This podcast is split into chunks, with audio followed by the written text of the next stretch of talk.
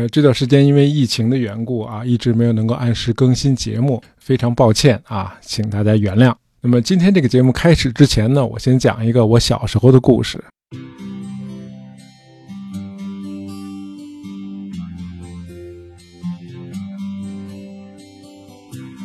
啊，我上学的时候，学校还没要求要穿校服呢。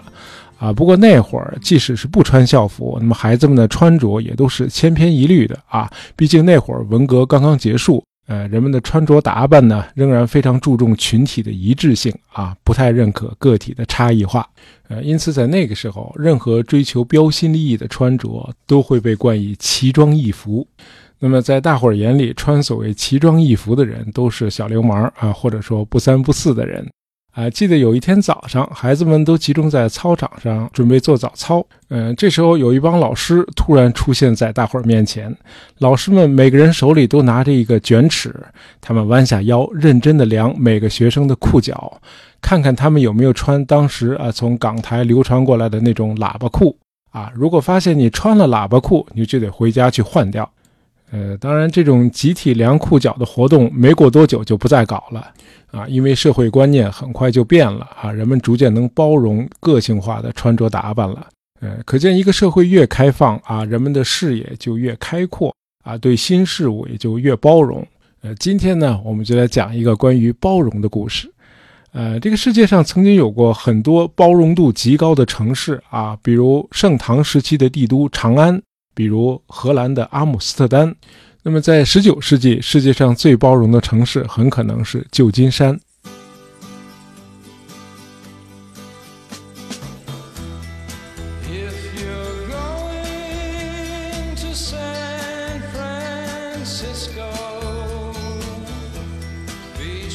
啊，今天一提到旧金山，人们首先会想到的应该是科技创新啊，硅谷、斯坦福大学。呃，加州大学伯克利分校，还有乔布斯以及他的苹果啊，都是旧金山孕育出来的。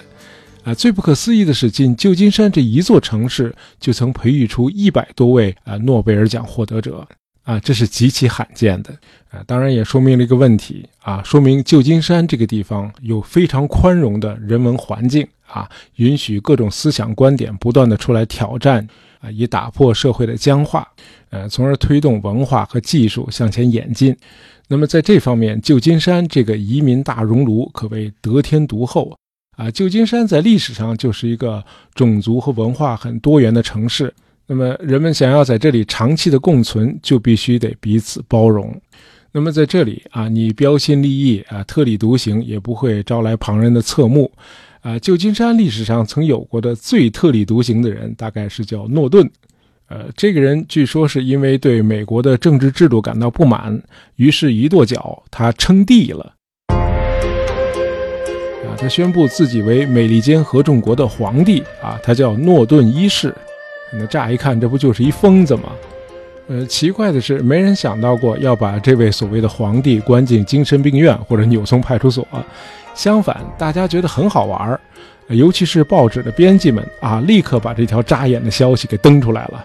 就好像皇帝龙袍加身、面南背北，在美国确实是一个上应天命、下从民心之举啊。这个时候是一八五九年啊，皇帝的龙袍当然也应该与时俱进了。诺顿皇帝啊，穿一身蓝色的制服啊，配有褪色的镀金肩章。他头戴一顶大大的海狸皮帽子，上面插有羽毛，足蹬一双大号的鞋子啊！这身打扮很可能给喜剧大师卓别林以灵感啊，成就了他那些经典的电影。呃，当然，诺顿皇帝与卓别林在电影里塑造的那些流浪汉还是很不一样的啊！诺顿的衣着虽然不够体面，却俨然一副王者风范。他目光炯炯有神，几乎每天都在旧金山的大街小巷里巡视。嗯，他很认真地监督警察的工作以及市政设施的运转，啊，他还经常在各种庆典上作为嘉宾发表讲话。那么，这个诺顿到底是个什么背景呢？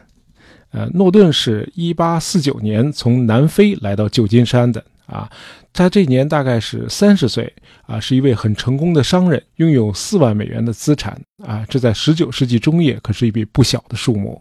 呃，那会儿在旧金山，人们对诺顿这个来自海外的商人啊知之甚少，只知道他出生在英国很可能是伦敦，而且是个犹太人，从小呢就跟着父母从英国移民到了南非。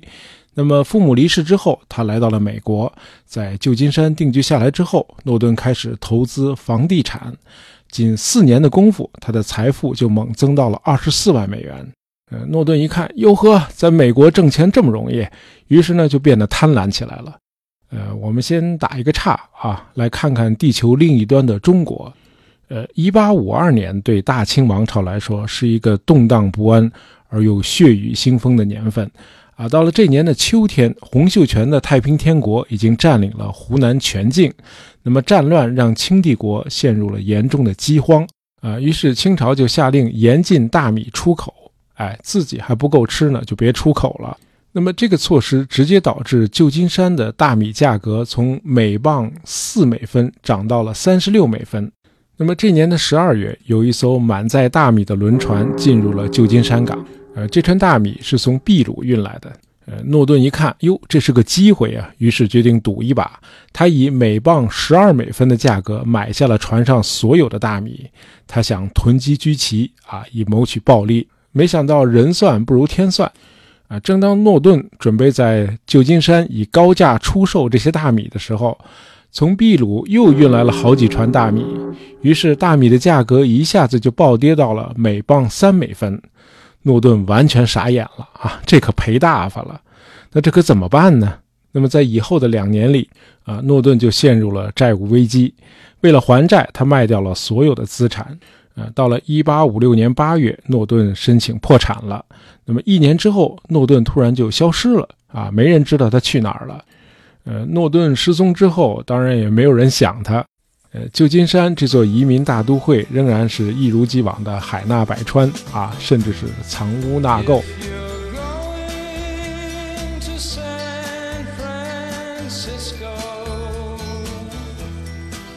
这里妄人和骗子比比皆是啊！这些人走在大街上，有人自称是华盛顿转世，啊，有的声称是有本事点铁成金啊。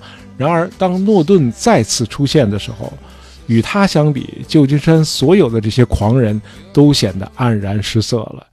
一八五九年九月十七日，诺顿穿着一身破旧的制服走进了当地报纸《啊旧金山公报》的编辑部，他要求在报上刊登一份公告。公告的内容大致如下：啊，应美国大多数公民的强烈要求，我约书亚·诺顿从即日起就任美国的皇帝。啊，根据我被赋予的权利，特此命令联邦各州的代表于明年二月一日在旧金山市的音乐厅集会，在那里对联邦的现行法律进行修改，以消除国家正在出现的各种弊端，从而使国内外的民众对我们国家的稳定和完整恢复信心。美利坚合众国皇帝诺顿一世钦此。那么，旧金山公报的编辑们很在乎幽默的效果，当天晚上就在报上刊登了这份公告。呃，由此就开始了诺顿对美国长达二十一年的异想天开的统治。呃，诺顿统治美国是非常认真的啊，他就国家事务颁布了大量的法令。呃，在一八五九年十月十二日颁布的一项法令中，他正式废除了美国国会。啊，国会可是国家最高的权力机关啊。嗯，在很多国家，诺顿的这种做法已经构成了颠覆国家政权罪了。然而，在旧金山的各家报社却毫无例外地把诺顿的这个荒唐的法令全文登出来了。诺顿的法令很快就传到了华盛顿的美国国会，国会当然是该干嘛就干嘛，根本就不会搭理他啊！你跟一个狂人置什么气？嗯，三个月之后，诺顿皇帝发现他颁布的法令居然没有被执行。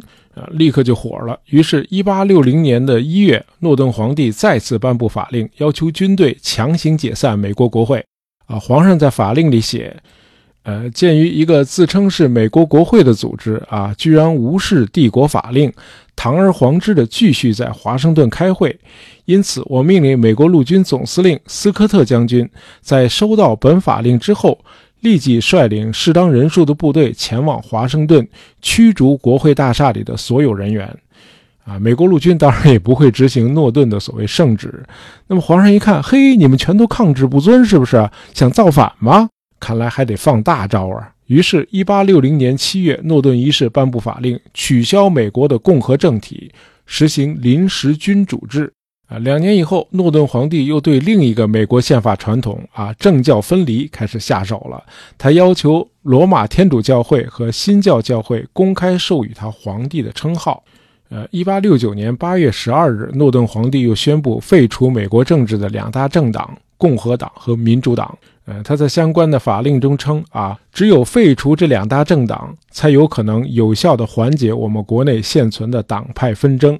啊，总之，诺顿在自封为皇帝的头十年里颁布的那些法令啊，即便不抱成见的看，也是非常激进的。那他到底是不是真的疯了呢？啊，直到今天，精神病学家们仍然在研究诺顿的病例。啊，大夫们比较一致的结论是，诺顿并没有患上精神分裂症。呃，圣地亚哥的精神病学家啊，罗伯特·所罗门啊，阅读了大量的历史文献，呃，试图深入地分析诺顿的行为模式。所罗门大夫认为，诺顿呃显然没有患上精神分裂症，也没有患双向情感障碍，他也不是抑郁症患者。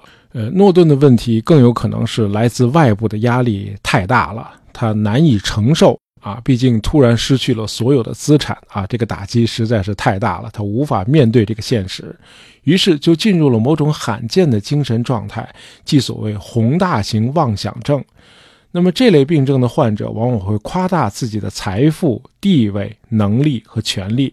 那么这种宏大型妄想症显然一直伴随着诺顿后来的岁月，直到他人生的终结。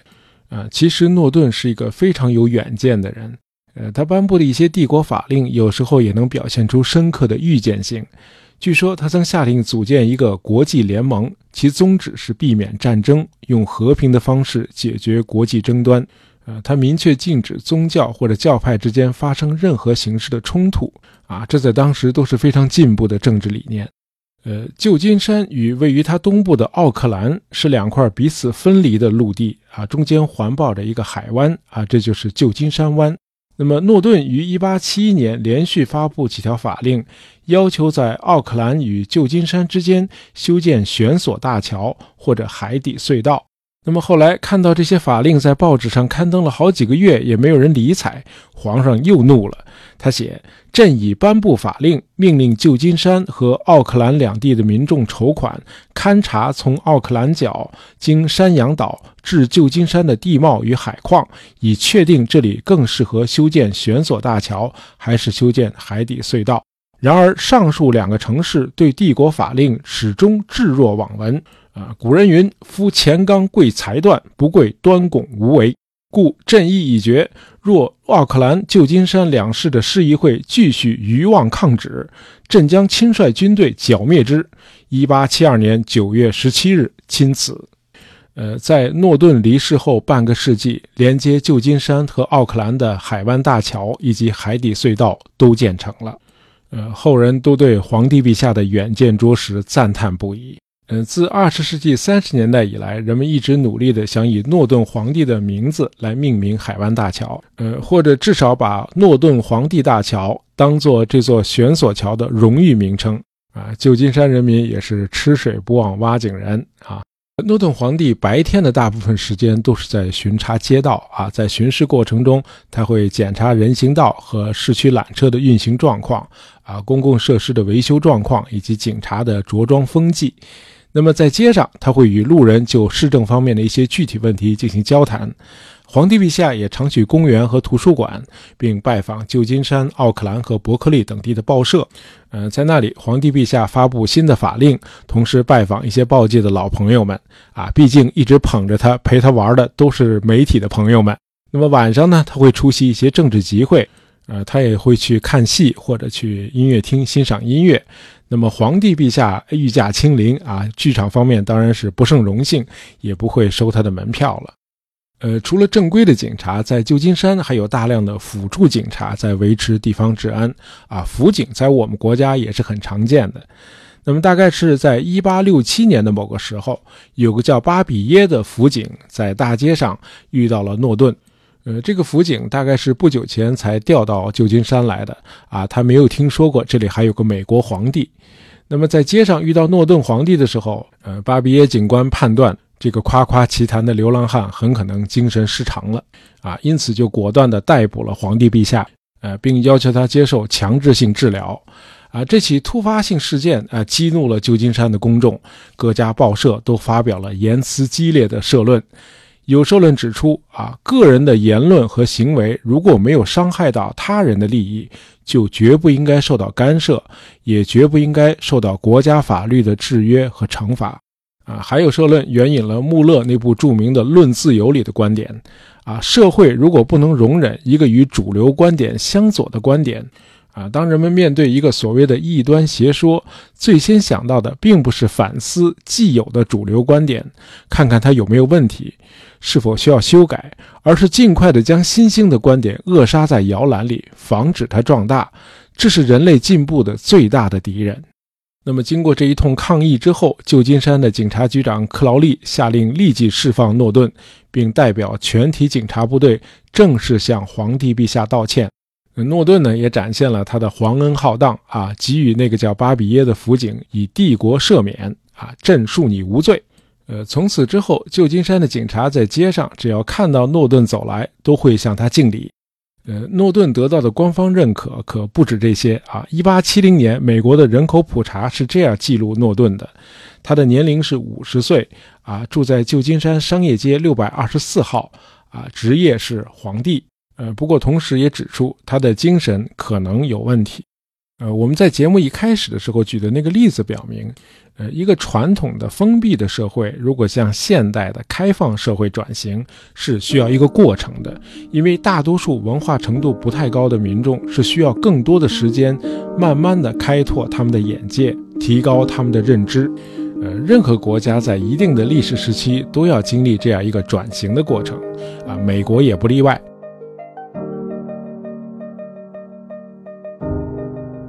一八六八年，清朝与美国签订了中美续增条约。条约规定，清朝与美国之间人民可以自由往来，啊，入籍定居或随时往返。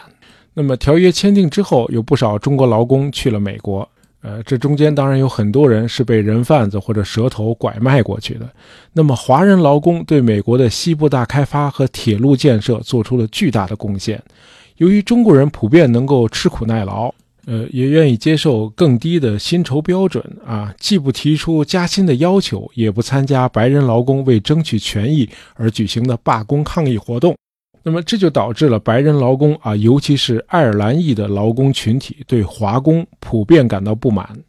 于是，自19世纪70年代开始，在旧金山的穷人居住区啊，当地的白人劳工经常会举行反对华工的示威活动。那么这类示威活动有时候会升级为暴乱和流血冲突。那么在1870年代末啊，这类示威活动通常是周日下午在市政厅对面的一块广场上举行。那么那些抗议者还组织了一个所谓的加利福尼亚反对华人劳工党，党魁叫丹尼斯·卡尼。呃，这个人和绝大多数排华的白人劳工一样，都是爱尔兰移民。啊，爱尔兰人在美国也属于那种苦大仇深的族群啊，处于社会底层。呃，一八七八年四月二十八日啊，那个示威者的头领卡尼又来到了现场。呃，开始发表煽动仇恨的演讲。这个时候，诺顿皇帝也来到了这个广场。只见他站在一个箱子上头，直接向卡尼这帮人挑战。他呼吁人群都散开，回家去。啊，皇帝陛下一向主张博爱、世界大同，反对种族仇恨。很遗憾，皇上一人势单力薄啊，没能阻止后来的骚乱。不过，皇帝陛下单枪匹马对阵白人暴民的壮举，还是被当地报纸广泛报道了。啊，旧金山的市政当局对诺顿的勇敢行为也赞赏有加。那么，这个事儿发生之后不久，啊，人们看到皇帝陛下的御用制服开始显得破旧了，于是旧金山市政监督委员会就为他买了一套相同尺寸的制服。啊，毕竟是皇帝嘛，啊，穿着不能有失体面。呃，诺顿皇帝也是投桃报李啊，他发来了一封亲切的感谢信，并授予市政监督委员会每一位成员永久贵族的头衔。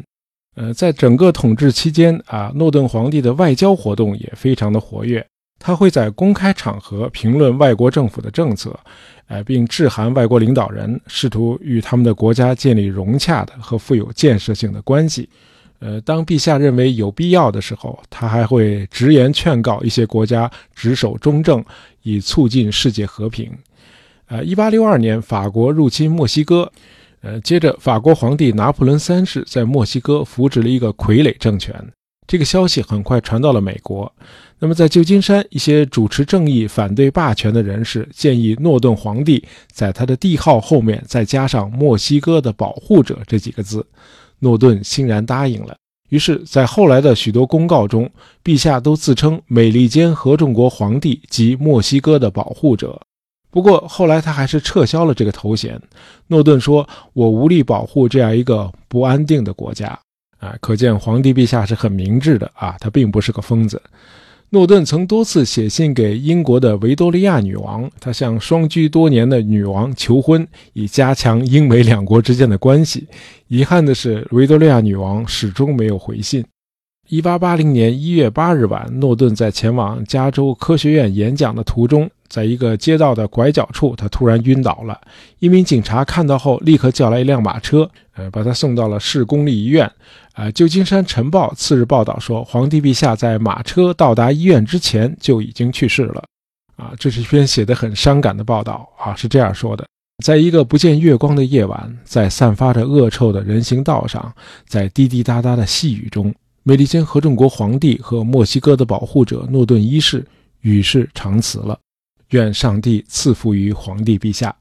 那么两天后，《旧金山纪事报》的头版报道了诺顿皇帝盛大的葬礼，文章的标题是“陛下驾崩了”。呃，人们后来发现，皇帝陛下去世的时候极度的贫困，他身上只有六美元的零钱。那么在他的住处，人们也只发现了一枚金币，大约值二点五美元。啊，他的资产包括他收集的一些手杖、一把相当破旧的军刀、各种头饰。呃，一个金矿的股票，但是这个金矿早就倒闭了。呃，一开始诺顿的遗体盛放在一个很简陋的棺材里，然而旧金山的一家商会很快就建立了一个葬礼基金，于是就有了一口漂亮的红木棺材。嗯，这家商会还安排了一场庄严隆重的葬礼。一八八零年一月十日啊，大约一万多人前来瞻仰皇帝陛下的遗容，据说有三辆马车护送皇帝的灵柩。呃，送葬的队伍排满了整整两个街区。好，今天的故事就讲到这儿啊。本期节目是由我们的听友正商小石头点播的，希望你喜欢。咱们下期再见。